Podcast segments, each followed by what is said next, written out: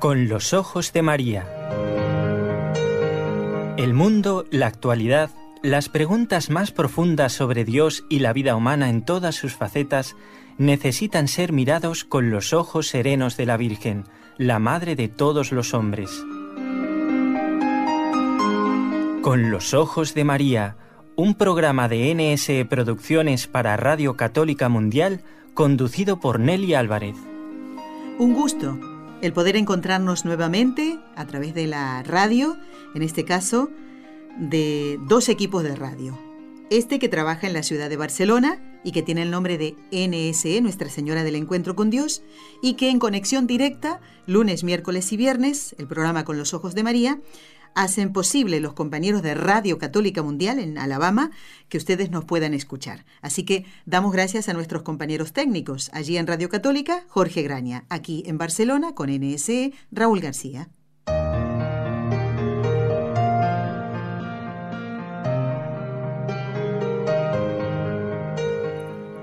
Decía el Papa San Pío X, el Papa de la Eucaristía, la devoción a la Eucaristía es la devoción más noble porque tiene por objeto a Dios. Es la más saludable porque nos da al autor de la gracia y es la más dulce porque dulce es el Señor.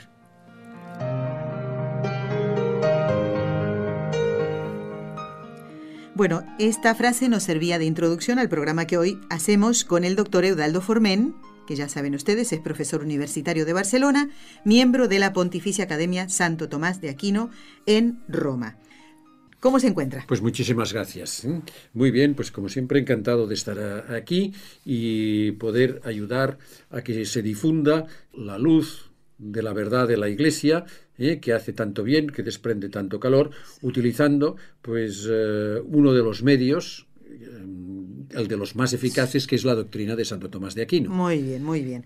Doctor, hoy lo convocamos para que usted pudiera responder algunas consultas de oyentes que teníamos archivada y las habíamos, las habíamos guardado, por lo menos la primera, para usted. ¿Por qué? Porque esta consulta surgió de una llamada después de un programa que estuvo usted el año pasado, fíjese, se trata de Eleazar, el oyente que llamó de San Antonio, Texas. Y él planteó al aire esta cuestión, yo tomé nota más o menos así, pero creo haberla entendido, y se refiere al juicio final. Dice, al confesar nuestros pecados, estos solo son conocidos por el sacerdote. Esto es eh, cuando acudimos al sacramento de la confesión. Dice, no pueden ser ventilados, entre comillas. Tiene razón Eleazar, nadie los conoce, solo el sacerdote que nos escucha. Y se dice que Dios los borra.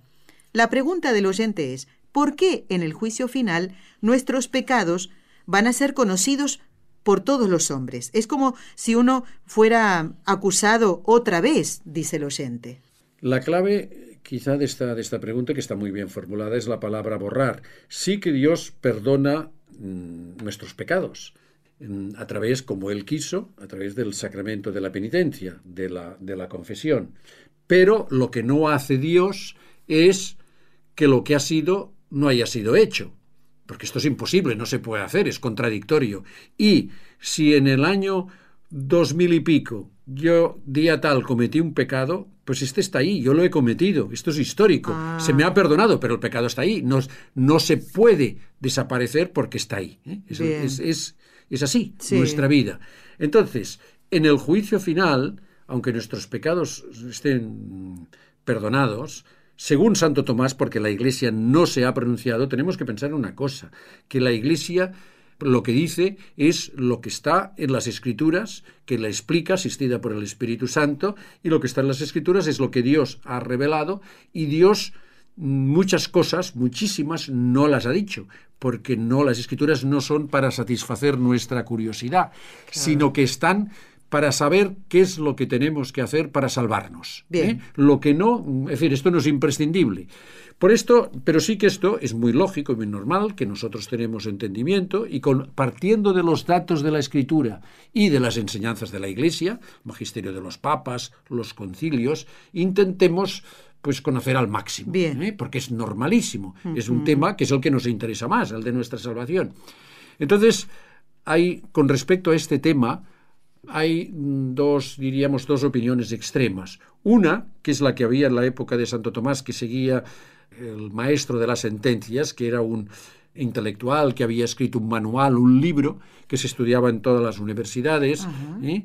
y mm, bueno, que se llamaba Las Sentencias, que recogía, era como un vademecum de todas las opiniones de los padres de la Iglesia, y Pedro Lombardo, el maestro, el maestro de las Sentencias, había, eh, bueno, que es un libro que yo una vez tuve, es una anécdota, es decir, para que se vea la importancia que ha tenido, ¿eh? y que bueno, que hoy en día pues ya hay otras cosas, ya no la tiene. Tuve un alumno que había estado en un seminario y después vio que no, no tenía, no tenía vocación y me dijo, cuando yo explicaba esto en clase, me dijo, profesor, mire, la importancia es que yo en el seminario, y me dijo exactamente de Lérida, allí estudiábamos el maestro de las sentencias. O sea que en el siglo XX aún ah, eh, se estaba en algunos sitios, aún se utilizaba pues lo que, eh, porque era muy útil. Bueno, quiero decir que y este maestro decía que no se publicarán no se serán públicos, quiero decir, no es que se publiquen en un periódico, es decir, no, se harán, no los conocerá todo el mundo, todos en el Valle de Josafat, todo el mundo, todos los hombres que han, que han existido, que han vivido, no conocerán nuestros pecados, porque, bueno, no hay necesidad, porque no haría bien, bueno, y él va dando una serie de argumentos, ah, porque no hay necesidad de humillarse. en cambio, Santo Tomás no está de acuerdo con esta opinión y dice que se conocerán todos e íntegramente está al final de la suma teológica. ¿eh? Bien. Los, no solamente los pecados, sino también las buenas obras. Es decir, todas las buenas y malas obras. Y no solamente de los pecadores, sino también de los justos, de todo el mundo.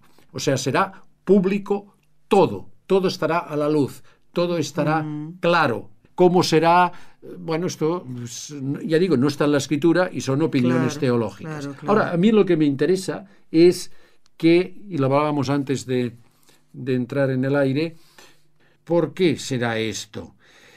Bueno, un motivo, que no es el principal, pero que usted mm, con mucho sentido común y sentido cristiano me ha dicho, es que será una manera, las malas obras, los pecados, porque ya digo, se conocerán las buenas, de vivir la humillación, de vivir una humillación, de un mérito, ¿no? Bueno, esto no es, no es, mm, pues es verdad. No es un dogma de fe. No. Es, algo que piadosamente Mire, Se conocen ya nosotros los pecados de Santa María Magdalena, que son hechos, están en el Evangelio, son hechos públicos por la Iglesia. Lo que ocurre es que entonces esta humillación hay que entenderlo bien, porque, dice Santo Tomás, que ya no tendremos vergüenza. Aquí sí ah, que tendríamos vergüenza, pero allí no nos, no nos avergonzaremos. Nos cuesta entenderlo. Claro. ¿Por qué? Porque la vergüenza en qué consiste? Es un miedo de perder mi buena fama. La buena fama y por tanto de perder la gloria. Y los honores que pueden venir de eso, claro. Pero entonces ya no será posible tener buena o mala fama porque, porque ya seremos bienaventurados o Dios no lo quiera, o, condenados. Y por tanto ya la gloria ya no nos importará, ya no nos importará nada el saber qué dicen los demás. Y por tanto, pues no afecta a que sea una humillación ni positiva y negativa. Eh, no sé si tiene usted que añadir algo. No, estaba pensando, doctor, que tiene razón lo que dice Eleazar. Claro, me da vergüenza que los demás aquí en este mundo conozcan mis pecados, ¿no? Pero... En este mundo. En este mundo. El mal siempre tiende a ocultarse. Cuando hacemos obras de bien, pues ya nos vamos a la vanagloria, es decir, que todo el mundo lo sepa, ¿no? Y cuando hacemos una, pequeña cosa, sin una imperfección o un pecado venial, que no se entere absolutamente nadie, ¿no? Cuando hacemos mal eh, las cosas, las hacemos a escondidas. Y ya en el juicio final, pues eh, me parece, no sé, pienso en lo que mm, reflexionaba Santo Tomás, ¿qué me importa a mí que se sepa todo el mal que he hecho si pues es una forma también de humillarme, ¿verdad? O sea, ya después ¿qué vendrá, o sea, Sí, pero entonces ya no, no habrá humillación mm, mm. y quizá por otra cosa que le voy a decir que dice Santo Tomás. Bueno, primero matizar una cosa, escondemos las malas obras y las buenas las propagamos. Se pueden propagar bien y mal. Cristo dice que se propagan para que, den, para que se dé gloria a Dios. ¿eh? No para que ah. nos den gloria a nosotros. A nosotros, ¿Por qué? Y esto tiene que ver con la, la respuesta de Santo Tomás. Porque en el juicio final pues habrá justicia y una justicia definitiva. Y entonces se verá que las malas obras han sido motivos de penitencia y se verá la penitencia que se ha hecho eh, los que, los que hemos hecho malas, malas obras. Ah. Y se verá sobre todo la misericordia de Dios, que a pesar de nuestros pecados y que nuestra penitencia no pesa nada en la balanza mm, con respecto a la gravedad del pecado, no, no podemos compensarlo, la misericordia de Dios ha hecho que nos salvemos. Es decir, se verá y se dará gloria a Dios. O sea, será una manera de dar mayor gloria a Qué Dios. bonito, qué ¿eh? bonito, qué De bonito. manera que si no se hiciera, habría dos cosas de Dios que quedarían ocultas. Por esto es bueno. Pues mire, uno, pues, eh, pues la gloria de Dios, ¿eh? que ha dado la gracia, que nos ha salvado y que por tanto ha hecho que los santos, ¿eh? que seremos los que, si Dios quiere, nos salvemos con su es. misericordia, así lo esperamos, pues disfrutemos de su gloria, disfrutemos de Claro. su dignidad.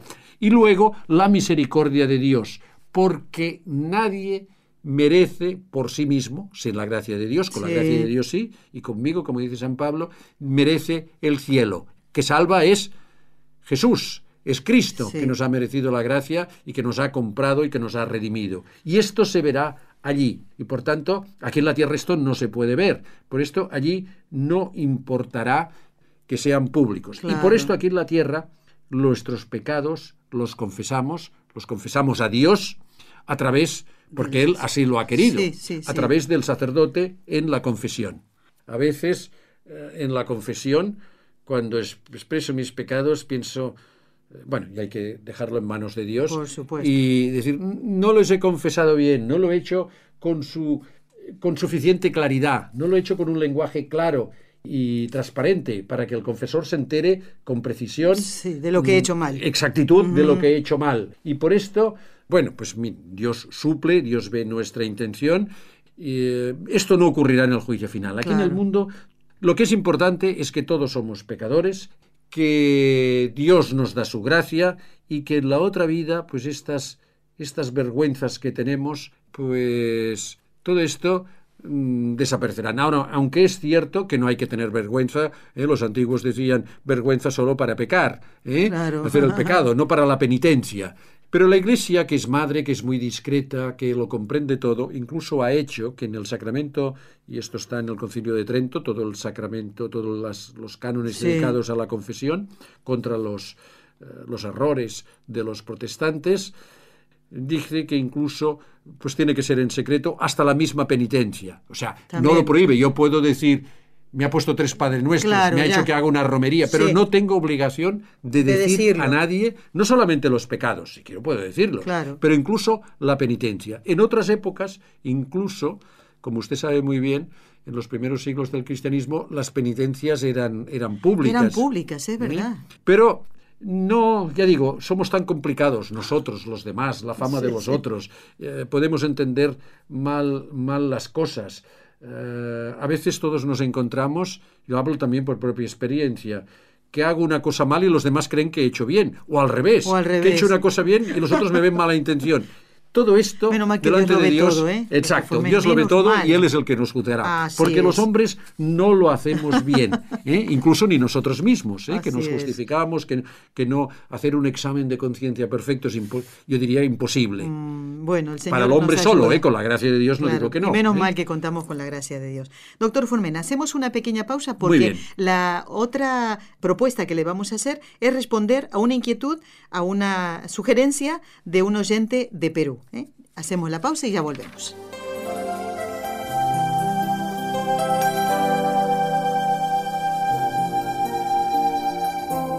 Estás escuchando en Radio Católica Mundial el programa Con los Ojos de María, en vivo y en directo, presentado por el equipo Nuestra Señora del Encuentro con Dios desde Barcelona.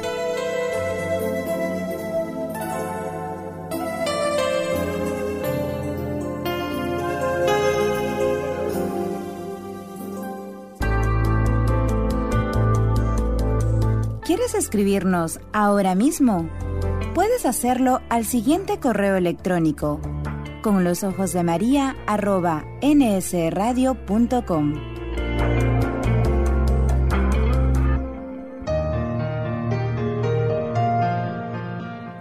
Bien, continuamos respondiendo a consultas y sugerencias que ustedes mismos nos han hecho. Antes de la pausa era la pregunta de Eleazar de San Antonio, Texas, en Estados Unidos. Y ahora vamos a responder a una inquietud de Mario de Lima, Perú, que él sugería hablar de los milagros eucarísticos. Especialmente eh, se refería al de Lanciano. Y mm, yo creo que lo más como para introducir eh, este tema y responder a la inquietud de Mario, hace falta que veamos algún milagro eucarístico para creer que Cristo está realmente en la Eucaristía. Bueno, lo sabemos por la fe y la fe no se apoya en los, en los milagros. Los milagros lo que hacen es pues confirmarlo y mm, es tan necesaria la fe y somos tan complejos que incluso viendo milagros o milagros que son muy patentes, uno puede encontrar un contraargumento y no creerlo. Es decir, no, los milagros no nos dan la fe, sino que nos la confirman. Pensemos una cosa, en el tiempo de Jesús, Jesús hacía muchísimos milagros muy patentes y los discípulos pues eh, quedaban más convencidos que ya creían que le habían seguido que era el hijo de Dios, pero los fariseos aún lo odiaban más, aún decían que aquello venía del demonio, ante el mismo hecho objetivo ¿eh? de resucitar un muerto, de dar la vista a un ciego. Pero bueno, uno podría decir, bueno, esto ha sido la suerte, esto ha sido el azar, ah, esto es una cosa que a mí me parece. Siempre podemos encontrar excusas para no creerlo. ¿Ha tenido usted la oportunidad de estar en algún lugar donde se ha producido algún milagro eucarístico? Por ejemplo, en Daroca. Sí, pues mire, estaba pensando en esto. ¿eh? Estaba pensando, hace pocos años, estuve precisamente con el doctor Ocampo. ¿eh? Ah, mire. Que vino, hizo un viaje a España y fuimos a visitar a un amigo, el padre Juan José Gallego, un dominico, y estuvimos en Daroca visitando unas santas monjas dominicas. Sí. Y entonces tuvimos la oportunidad, pues, de ver pues los bueno puede usted contarnos lo que hay lo que hay en Daroca que es muy digno se produce una guerra, no recuerdo ahora el siglo, es, bueno, es un detalle que... Sí, es el siglo XI o XII, durante la Reconquista, ¿no? Bueno, pues sí. Resulta que el capellán del ejército prepara todo para celebrar la Santa Misa, va a darle la comunión a seis capitanes, eh, despliega los ornamentos dentro de, de, bueno, en el campo era, ¿no? Y de pronto viene un ataque de los enemigos, enemigos musulmanes, y ¿qué hace? Esas eh, sagradas formas que ya había consagrado, las envuelve para que no sean profanadas en un, en un corporal, que es ese paño que el sacerdote pone para la celebración de la misa. ¿Y qué hace? Para que no sean profanadas, las esconde en unas piedras. Pasa el peligro y va a ver a darle la comunión a los capitanes pues se encuentra que esas sagradas formas se han convertido en sangre y han empapado el pañuelo.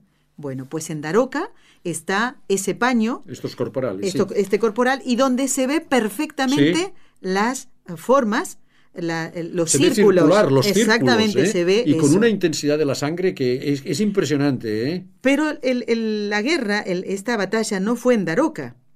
Pues resulta que estos capitanes, al ver este prodigio, este milagro eucarístico, se disputan dónde iba a ir ese corporal con las sagradas formas convertidas en sangre. Bueno, y a uno se le ocurre decir, vamos a hacer una cosa, lo ponemos con toda dignidad sobre una mula y donde se pare la mula, frente a esa iglesia o en ese pueblo determinado, allí va a quedar. Pues resulta que van detrás de esta mula que lleva dignamente ¿eh? sobre sus, sus lomos eh, este corporal y se cae muerta frente a la iglesia de Daroca. Y allí quedaron estos Sí, sí, sí, están en el, en el, altar mayor. Yo tuve, bueno, tuvimos con el doctor Ocampo, pues tuvimos mucha suerte, bueno, suerte no, fue una, gracia de Dios, una ¿eh? bendición de Dios, que el padre gallego pues conocía, porque no era, no las exponen, no las exponen Así siempre, es, doctor, ¿eh? sí. y nos las expusieron para que nosotros pudiéramos pues, venerarlas, ¿eh? y la verdad es que es que es impresionante, ¿eh? Sí. No tienes palabras, ¿eh? Sí, sí, Usted ha tenido la oportunidad de... Claro que sí, sí, ¿Eh? sí. Y es... Con una peregrinación fuimos y realmente es... Eh, uno, mm, no sé, es, decir, Señor, ¿Cómo no creer que estás en la Eucaristía? Sí. ¿Cómo no prepararme debidamente para recibirte en la Eucaristía? Sí, y que a veces lo hacemos de una manera que nos acostumbramos. Sí, sí, ¿eh? como Recibimos la mecánica. comunión como una manera mecánica, como un rito, como algo que se hace. Y por eso salimos corriendo apenas termina la misa, doctor. Nos olvidamos de la acción de gracias. Sí, que el Señor está diez minutos Está aún, ahí. dicen los expertos, hasta en- que no en- se descomponen exactamente. las especies de pan y vino, los accidentes, es. Continúa estando en nuestra alma, en nuestro interior, eh, Cristo en cuerpo, alma y divinidad. Así es decir, es. Él. ¿eh? De otra manera, eucarísticamente, ¿eh? sin poderle ver, con, no con las mismas dimensiones, Así pero el mismo Cristo Está que ahí. instituyó la Eucaristía, que estaba allí, ¿eh? que estaba en la Santa Cena. Y a veces esto nos pasa, por estos milagros siempre van muy bien porque nos recuerdan, no es que añadan nada, simplemente nos recuerdan claro. que, que, bueno, que allí está presente Ujú. ¿eh? el cuerpo y la sangre, la El divinidad, alma y la el alma y la divinidad. de, de Jesucristo, ¿eh? de es. nuestro Salvador. Y bueno, hay otros, hay otros. ¿eh? ¿Ha estado usted en Alboraya, No. cerca de Valencia? No, ¿Y cuál estaba recordando usted ahora, no, me parece que es el de Bolzano, puede ser. Ay, el milagro cuen- de ese sí que yo no lo conozco. Parece que es de Italia, que fue en la época de Santo Tomás y creo que es lo que animó al Papa a que, bueno, decidió, animó, ¿eh? Sí. decidió a instituir la fiesta del cuerpo de Cristo. En, en la época de Santo Tomás, Santo Tomás Ah, hizo ya, ya, incluso ya. pues los himnos eucarísticos, Ay, qué bonito, hizo qué toda la bonito liturgia por encargo del Papa, pero fue a raíz de un milagro en Lieja, me parece que era también, Sí. y en Bolzano y en Italia. Es decir, ha habido muchos milagros. Muchos. ¿eh? En Italia muchos, doctor, Sí. ¿eh? Muchos se han dado, ¿eh? Y lo que sí recordaba, hace poco estaba leyendo la anécdota de cuando Santo Tomás va a presentar al Papa eh, todo lo que ha escrito para gloria de Dios, que está en la Eucaristía, y también estaba San Buenaventura, que al oír todo lo que Santo Tomás había escrito, rompió lo que él había preparado. Que por supuesto, San Buenaventura, este franciscano, también escribiría mm, realmente cosas preciosas sobre la Eucaristía, lo que el Papa le había encargado. Sí. Eh, ¿Lo sabía eso usted? Y rompió Sí, porque dice, bueno, esto ¿cómo es- puedo superar esto? esto? es una anécdota que no parece que sea exactamente verdad. Ah, ¿eh? ya, ya, ya. Eh, el Papa encargó a los dos grandes teólogos del momento, Santo Tomás y San Buenaventura, los dos profesores universitarios Sí. en París, que prepararan pues unos comentarios, bueno, la catena áurea que se llama, eh, toda una serie de textos sobre los cuatro evangelios. Y a uno le encargó, pues yo no recuerdo, uno de Sí. San Lucas, San Marcos, uno dos evangelios y San Buenaventura dos. Y parece, ya digo, que Sí. San Buenaventura, em, que estaba muy ocupado porque era el general de, de la orden franciscana y había en aquellos momentos muchos problemas, estaba muy ocupado en el cargo, declinó la invitación y entonces lo hizo todo Santo Tomás. Ah. ¿Eh? Pero esto, y entonces quizá este es el origen de esta anécdota, que bueno, No se puede probar que no está aprobada. Bueno, era ¿eh? lo que había oído. que- Sí, no, no, no, y se se pone normalmente como Sí. histórico, pero yo que he estudiado un poco la vida de Santo Tomás, les puedo decir que esto no está probado, no está Ya. demostrado y que parece que deja un poco, no se trata de comparar, ¿eh? Claro. porque San Buenaventura pues tiene cosas muy importantes, mm, cosas que Santo Tomás no tocó. Por ejemplo, San Buenaventura con todo el franciscanismo, Sí. siempre se ocupó de la filosofía y la teología de la historia. En Santo Tomás no hay historia en su teología. En cambio, San Buenaventura sí. Y mucho, mucha teología mística que está en Santo Tomás, pero no tan desarrollada con San Buenaventura. Sí. De manera que no se oponen, ni se puede comparar quién es mejor o peor, No, o que uno diga este es mejor que yo, sino entre los santos no se da este sistema competitivo No, que se da verdad que entre nosotros aquí, deportivos, sino que se complementan. De manera que, y esto es muy importante que lo tengamos en cuenta, ¿eh? que a veces, bueno, yo soy muy devoto del Padre Pío, yo de Santa Yo- Teresita ah, del claro, Niño Jesús. sí, sí, sí. Bueno, no, no son incompatibles. Cada uno pues vio más, recibió unas gracias para una cosa, la otra lo vio para otra, y se pueden, eh, son compatibles. Por en la supuesto. iglesia pues cabe todo. Y en ¿eh? el cielo están contemplando a Dios. Exacto. ¿eh? De no manera, están fijándose es si tiene más, más gloria San que otro. Buenaventura no atacó nunca a Santo Tomás, al contrario, lo defendió. Y bueno, pues él pudo asistir al concilio de León, que Santo Tomás no pudo. En fin, quiero decir, no es que tuvieran mala relación. A veces sí que ha ocurrido, por desgracia, que entre las órdenes religiosas pues ha habido rivalidades, pues cosas humanas, pero que han, no han estado dentro de la iglesia. ¿eh? Y esta anécdota, no digo usted, ¿eh? sino que Figura a veces en muchos manuales como histórico, pero No yo, se puede decir que yo fue así. mm, con las fuentes que he consultado Sí. no he encontrado, no hay ninguna eh, que haya una base que se diga realmente. Otros hechos de Santo Tomás están documentados, Sí. están probados, pero este no está probado. Sí que está probado esto, que San Buenaventura declinó porque no tenía tiempo y hacía bastante. Bueno, pues dar las clases, predicar y Santo Tomás no tuvo ningún cargo en la orden Claro. de, de gobierno. Sí. San Buenaventura sí, Sí. y muy importante. Y usted sabe que los cargos de gobierno llevan muchísimo tiempo. ¿eh? Sí. Bueno, doctor, el oyente Mario pedía que habláramos de, Ay, no lo hemos hecho, eh, que nos disculpe. anciano. eh. Bueno, no, porque todas estas cosas nos llevan a apreciar más los tesoros que tenemos en la iglesia. Y, es- y entre esos tesoros están los santos. Bueno, ¿quiere que relate un poquito sí, eh, sí. el sí, milagro del es muy bonito, es muy bonito e importante. ¿eh? Lo estoy eh, leyendo del libro Jesús, Amor Eucarístico del padre Stefano María Manelli. Es un libro precioso que recomendamos, hemos recomendado varias veces y este voy a hacer un, voy a leer un extracto, ¿no? Lanciano es la ciudad del primer milagro eucarístico de la historia. Una mañana del año 700, un monje basiliano, agobiado por la duda sobre la presencia real de Jesús en la Eucaristía, después de la consagración, vio de repente que la hostia se convertía en carne y el vino en sangre. Sí, me permite un momento. Sí. Esto de la duda para hacer santo a este pobre monje. He leído en alguna parte de que este hombre era ortodoxo, es decir, no era, y que, o quiero decir, no ortodoxo, que era de rito oriental y que tenía las oraciones previas a la consagración, pues eran distintas. Las palabras de la consagración no siempre han sido las mismas, las que dijo Cristo, pero las oraciones previas, las de después, Sí. y entonces tuvo dudas, porque somos humanos, de decir, estos los latinos, porque estaba en Italia, no, los, no lo hacen con las oraciones anteriores que decimos nosotros. ¿Valdrá entonces la consagración? Es decir, esto es el tipo de duda, Ah, ¿eh? No es que tuviera tenía una mentalidad, bueno, ¿eh? pues del rito, Claro, de lo suyo. claro. Bueno, no sé si es bueno, verdad, vale la aclaración también. pero ¿eh? sí, exacto, Bien. no es que tuviera tampoco aquí el texto que usted lee lo dice que era una duda de fe, ¿no? Sí, o sea, Que no, tuviera dudas. la duda sobre la presencia real de Claro, en la presencia no porque no estuviera nunca, Sí. sino que con aquella liturgia, que había en la iglesia varias liturgias, Sí. sino con la liturgia romana, eh, que Dudo. estaba celebrando en Italia, en la Chiano, pues fuera eficaz, eh, que fuera distinto. Es como si alguien dijera, bueno, ¿vale lo mismo la misa en latín que en inglés o en castellano? Mm, y tuviera dudas. Es decir, Ya. yo creo que la que consagra es la de latín. No es Sí. verdad.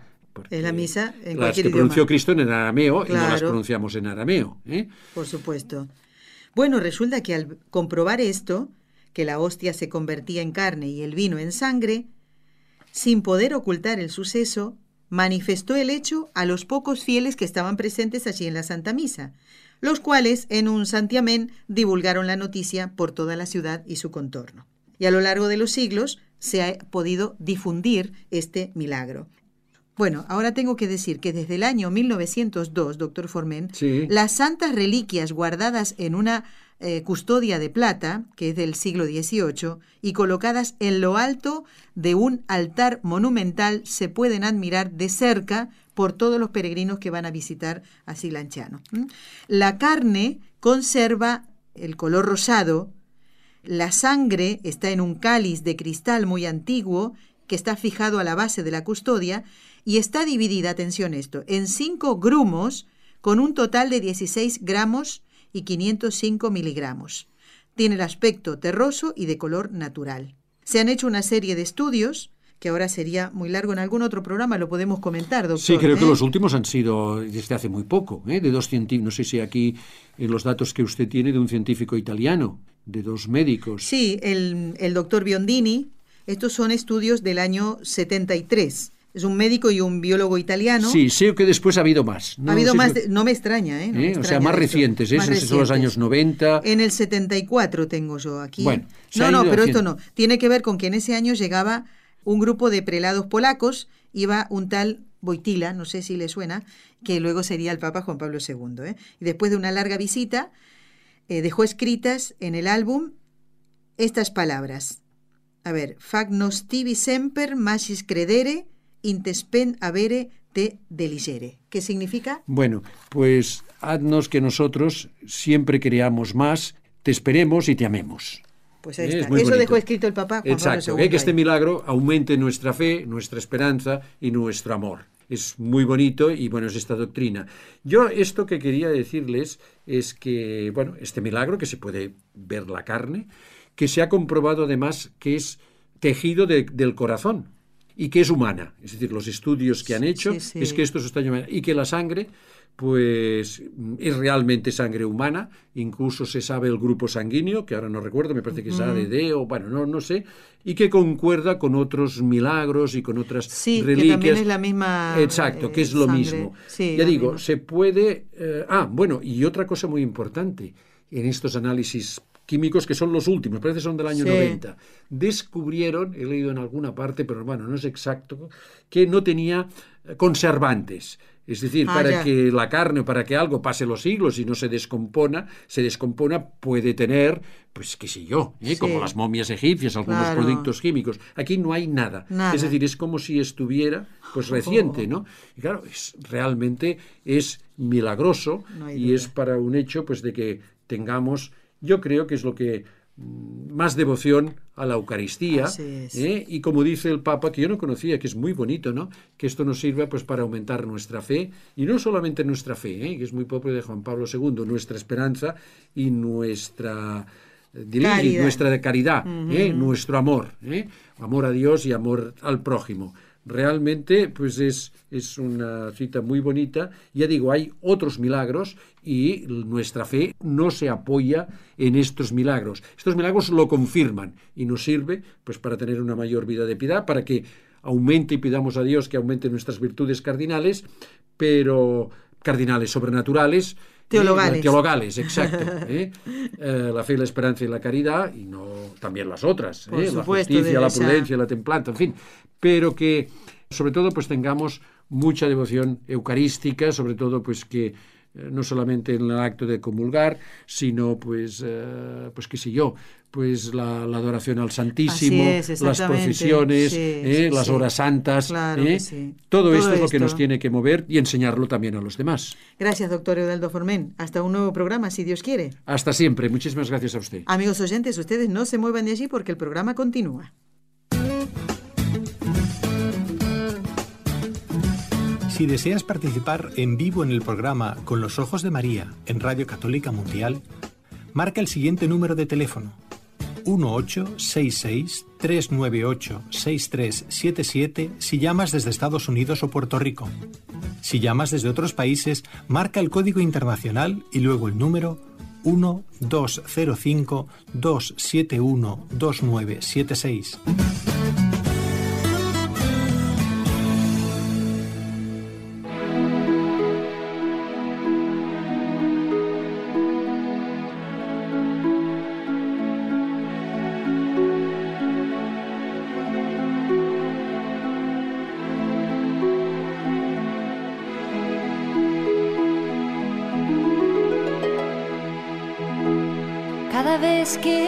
Recibo, Señor, algo grande pasa en mí.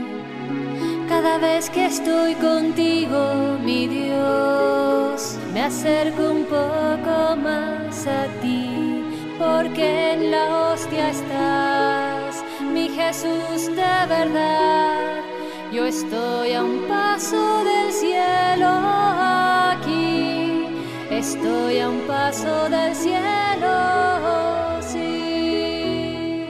El grupo Betsaida nos acompaña en el programa de hoy y también a través de la música nos ayuda a reflexionar sobre el amor a nuestro Señor, el saber que Él está en la Eucaristía. ¿Le demostramos ese amor? ¿Demostramos que creemos que Él está allí? Ojalá que sea así. Y con el programa de hoy, si bien el doctor Formen eh, respondía a las consultas de los oyentes, pues con eso también queremos hacer nuestra pequeña contribución.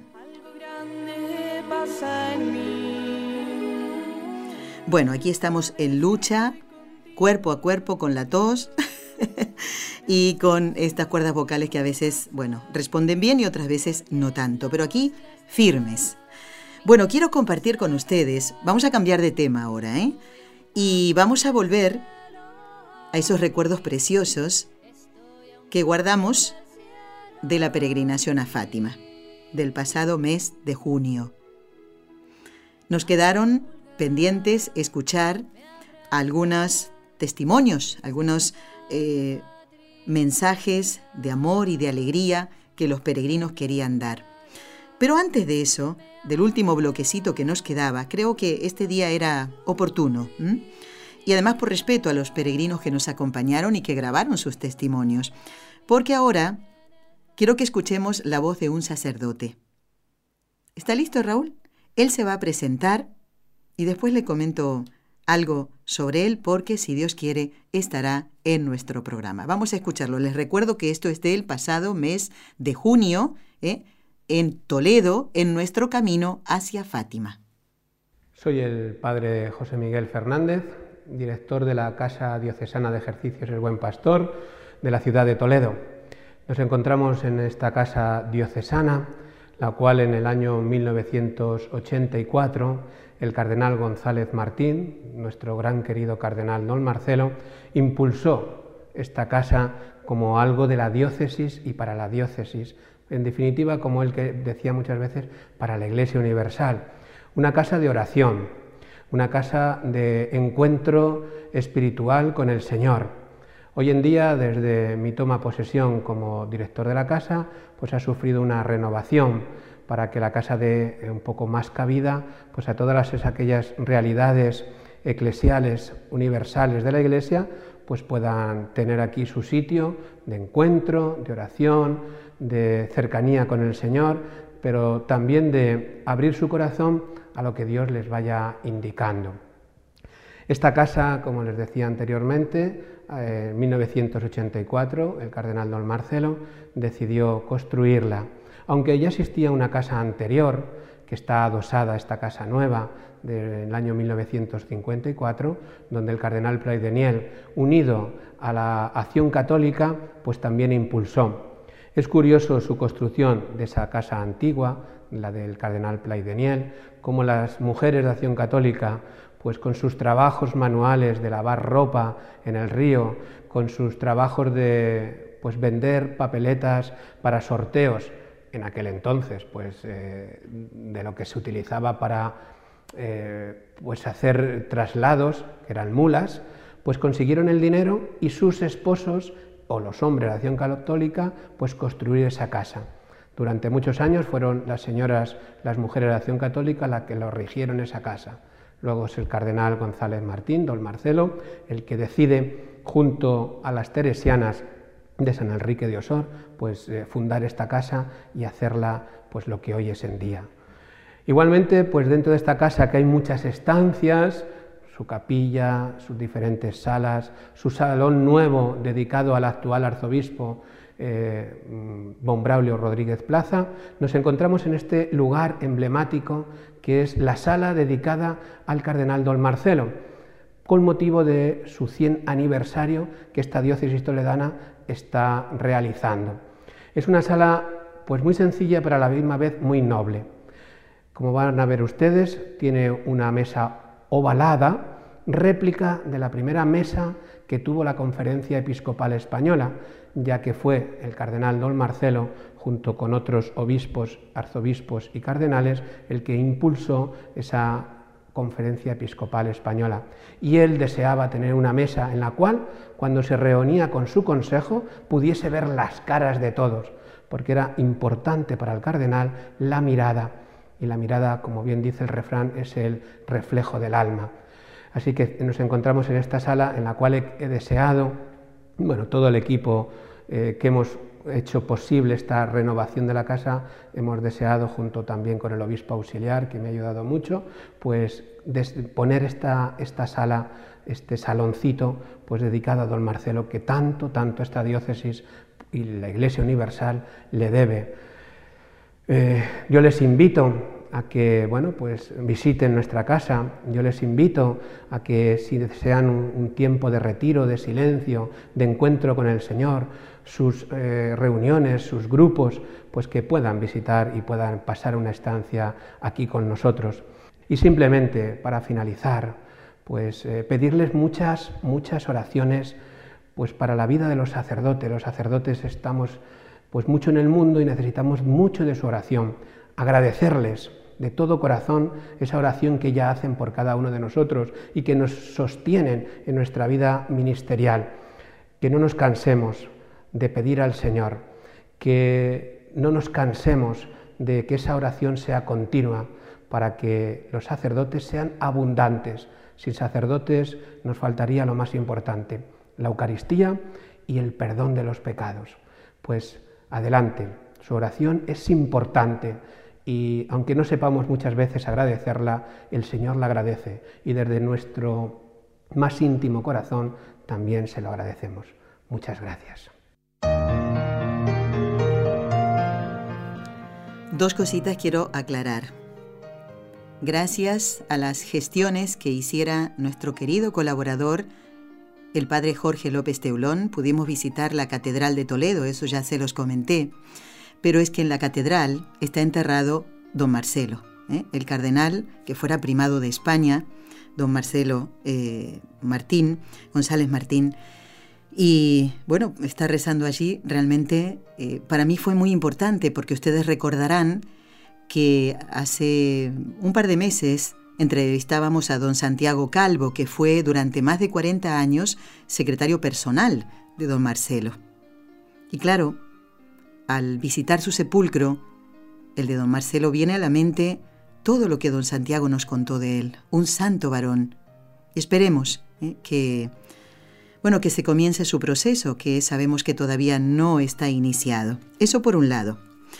Y eh, por el otro, vamos a tener pronto en el programa a este sacerdote, al padre José Miguel Fernández. Él no ha contado todas las actividades que tiene está siempre muy ocupado, tiene que ver con eh, las Marías de los Sagrarios, ¿eh? los que son devotos de San Manuel González, pues saben quiénes son.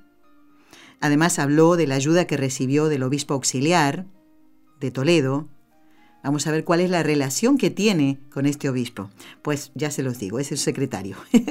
Así que tiene muchas cosas para contar. Pronto va a estar en el programa el padre José Miguel Fernández. Y solo les puedo adelantar algo. Voy a hacer como, a ver, con pocas palabras voy a preparar un aperitivo para que tengan ganas de escuchar ese programa. Su vocación, que es lo que nos va a relatar, se fue cocinando de a poquito. Solo puedo decir eso, pero tiene que ver con lo que ha pasado en su vida hasta que descubre su vocación. Recuerden estas palabras. Su vocación, la del padre José Miguel, se fue cocinando de a poquito, de a poquito.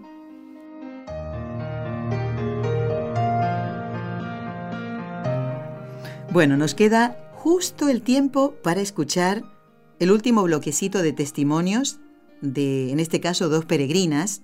La primera es Pilar, ella es de España, de aquí de una zona relativamente cerca, de Lérida. La presento porque ella no se presenta en la grabación. Y después, atención, los oyentes mexicanos van a escuchar un acento que les, les va a sonar muchísimo. ¿eh?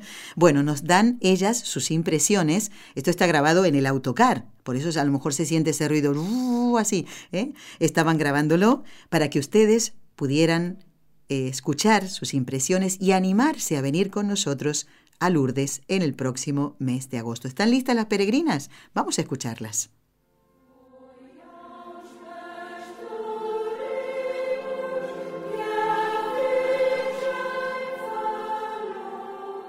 Ante todo, muchísimas gracias a todos por la compañía, el ejemplo y la amistad que, que hemos tenido entre todos, que de verdad que es estupendo.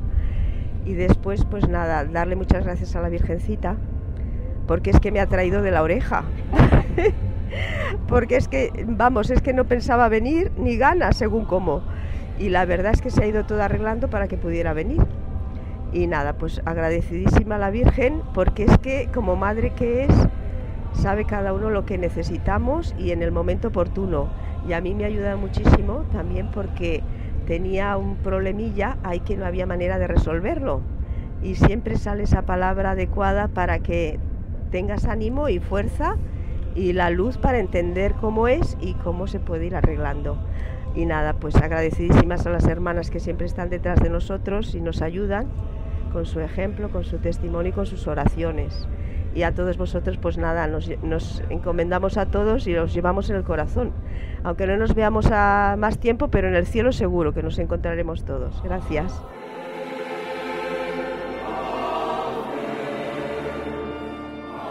Soy Celia, vengo de México, tengo pocos años aquí en Barcelona, poco más de tres, y pues yo conocía a la Santísima Virgen de Fátima, pero solo por las historias que papá y mamá nos contaban desde niños. Pero siempre tuve la inquietud, el deseo de, de estar presente en un lugar en donde estuvo la Santísima Virgen. Para nosotros la Santísima Virgen, sea cual sea su advocación, es muy importante, pero mucho, muy importante y ahora que tuve la oportunidad, porque no sabía, tenía muchísimas ganas de venir en cuanto supe que las hermanas hacían esta peregrinación, pero no, no sabía si se iba a poder.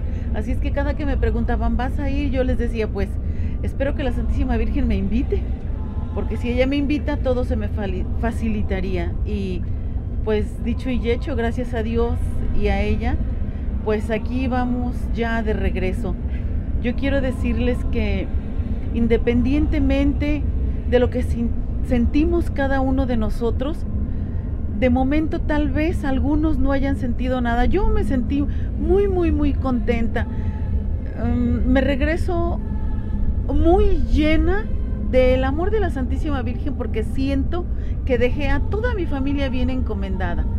Se las dejé en su corazón, en sus manos y aunque uno no vea hechos extraordinarios, siente uno la esencia de su amor y de su luz ahí, en el simple hecho de la convivencia con todos ustedes que vamos en este autobús, no puede manifestarse de mejor manera que sentir la unión, la armonía y, el esfuerzo que hacemos todos unos con otros por hacer sentir bien al hermano que viene. Así es de que pues gracias por haberme hecho partícipe de esta experiencia tan hermosa. Yo sinceramente estoy muy, muy, muy contenta. A mí todo me gustó, todo, todo. Porque a veces yo cerraba los ojos y me imaginaba la imagen de los pastorcitos de la Santísima Virgen. Y le pido a Dios que en un futuro no muy lejano podamos estar aquí toda mi familia con la Santísima Virgen para que sientan lo que yo sentí y que estoy segura que todos sentimos. Gracias por escucharme. Que Dios los bendiga y que la Santísima Virgen nos cubra con su manto. No nada más ahora en esta peregrinación, sino toda nuestra vida hasta llegar a Dios. Gracias. Menudos peregrinos hemos tenido, ¿eh? Son personas encantadoras y esta particularmente Celia una persona realmente muy agradable, estaba también ella muy atenta a las necesidades de los otros peregrinos. ¿eh? Siempre, todos hemos necesitado en esta peregrinación un poquito de ayuda, ¿eh? en, mayor o menor medida la hemos eh, necesitado. Y una cosa que antes de rezar quería decirles, no saben cuánto nos ayudó estar en la casa de ejercicios de Toledo, de camino a Fátima, Tuvimos que hacer ese alto por una necesidad, lógicamente. Hay que descansar, el viaje desde Barcelona es muy largo. Pero, eh, ¿por qué decirles esto? Cuando vayamos a un lugar, tenemos que saber elegir el lugar donde nos vamos a quedar, donde vamos a descansar. ¿No se imaginan qué bonito estar en una casa como esta de Toledo y poder ir a la capilla a hacer nuestra oración, a despedirnos de Jesús por la noche? A estar en su compañía, en medio del silencio. Esta casa particularmente tiene un parque precioso, no se oía nada. Realmente eso ayuda al recogimiento. Y eso es una peregrinación eh, real. ¿eh? El ir en el momento de compartir, estupendo, pero poder aprovechar esos momentos de recogimiento. Y en esto es sumamente importante elegir el lugar donde vamos a descansar. Que sea un pequeño consejito para este programa de hoy. Ya me he pasado, tenemos que rezar. Vamos a hacerlo. Por la santificación de los sacerdotes. Y hoy pedimos especialmente por el Padre José Miguel Fernández, que pronto estará en el programa. Vamos a encomendar a María, a todos los sacerdotes, para que no caigan en pecado, por el poder que le concedió el Padre, a María, claro, la sabiduría que le concedió el Hijo y el amor que le concedió el Espíritu Santo.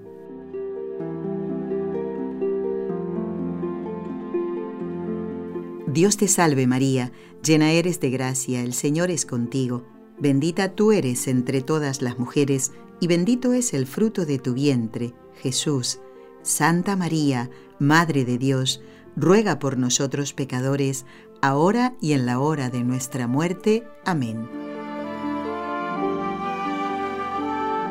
Dios te salve María, llena eres de gracia, el Señor es contigo, bendita tú eres entre todas las mujeres, y bendito es el fruto de tu vientre, Jesús. Santa María, Madre de Dios, ruega por nosotros pecadores, ahora y en la hora de nuestra muerte. Amén. Dios te salve María, llena eres de gracia, el Señor es contigo. Bendita tú eres entre todas las mujeres, y bendito es el fruto de tu vientre, Jesús. Santa María, Madre de Dios, ruega por nosotros pecadores, ahora y en la hora de nuestra muerte. Amén. Dios Padre Todopoderoso, por intercesión del Inmaculado Corazón de María, te pedimos la santidad de los sacerdotes del mundo entero.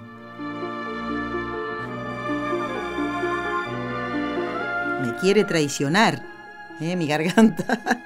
bueno, tengo un momentito para poder leer algunos correos. Me ha dicho que sí, Raúl, muy bien. Una oyente de Miami, en Florida, que se llama Marieli, nos dice, solo quería saludarlos y decirles que por allá, por Barcelona, estará un grupo de 26 peregrinos que van a culminar su recorrido por los centros marianos, allí en Barcelona. Pero ¿y cómo no vienen por aquí? Bueno, que 26 personas, déjenme mirar un momento. 26, sí, sí, yo creo que entrarían 26 aquí en el estudio. ¿eh? Nos encantaría que pudieran pasar por aquí nos contaran a qué santuarios marianos han ido. Bueno, si se puede, Marieli, pues tú avísales. Y dice, son de Miami y una de Texas. Van acompañados por el padre Eduardo, que es el párroco de Santo Domingo, la ciudad de Miami. Bueno, nos piden oraciones por ellos y dice que una de esas peregrinas es la mamá de Marieli, que se llama Carmen. Mira, Carmen, como no pases por aquí, ya vamos a hablar, ¿eh? No, es broma, que a veces cuando uno tiene muy medido, ¿eh? cuando uno tiene muy medido el viaje, pues es muy difícil, pero sería estupendo poder, bueno, conocer a Carmencita, la mamá de Marieli. Y si no me equivoco, a ver, a lo mejor me equivoco, ¿eh? pero creo que Marieli está casada con mm, un señor que vino hace un par de años eh, con su padre, que es el suegro de Marieli, y no sé si será la misma oyente. Bueno, yo ahí lanzo esto. Uy, menos de un minuto. Roxana, de Perú, nos dice, reciban un fuerte abrazo en el amor de Jesús y María, agradeciéndoles todo el bien que hacen con su programa. ¿eh? Los invitados son de lujo, dice. Escribo después de buen tiempo. En realidad no quería dejar pasar más para agradecerles. Eh, como les dije, esto nos ayuda a seguir creciendo en el Señor. Especialmente la entrevista con el doctor Manuel Ocampo realmente muy edificante, tiene una gran pedagogía. Así es, Roxana, tú lo has captado. Es claro, se deja entender, ¿eh? tiene un lenguaje sencillo. Los ejemplos que utiliza enriquecen la enseñanza. Es todo un privilegio. Y para mí también, Roxana, para aprender, ¿eh? también tenemos que formarnos los locutores y estas entrevistas a mí particularmente me ayudan mucho. Se termina el programa. Gracias, Jorge Graña, gracias, Raúl García. Hasta el próximo miércoles, si Dios quiere. Va a estar atención los oyentes de Panamá, ¿eh? Monseñor Ulloa. No se lo pierdan, ya les avisé, ¿eh? Has escuchado un programa de NSE Producciones para Radio Católica Mundial.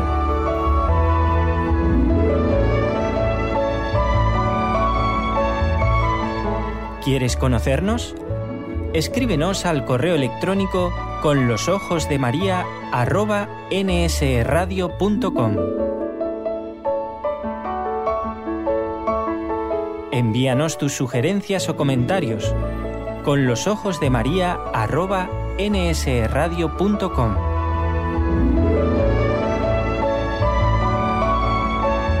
Te esperamos.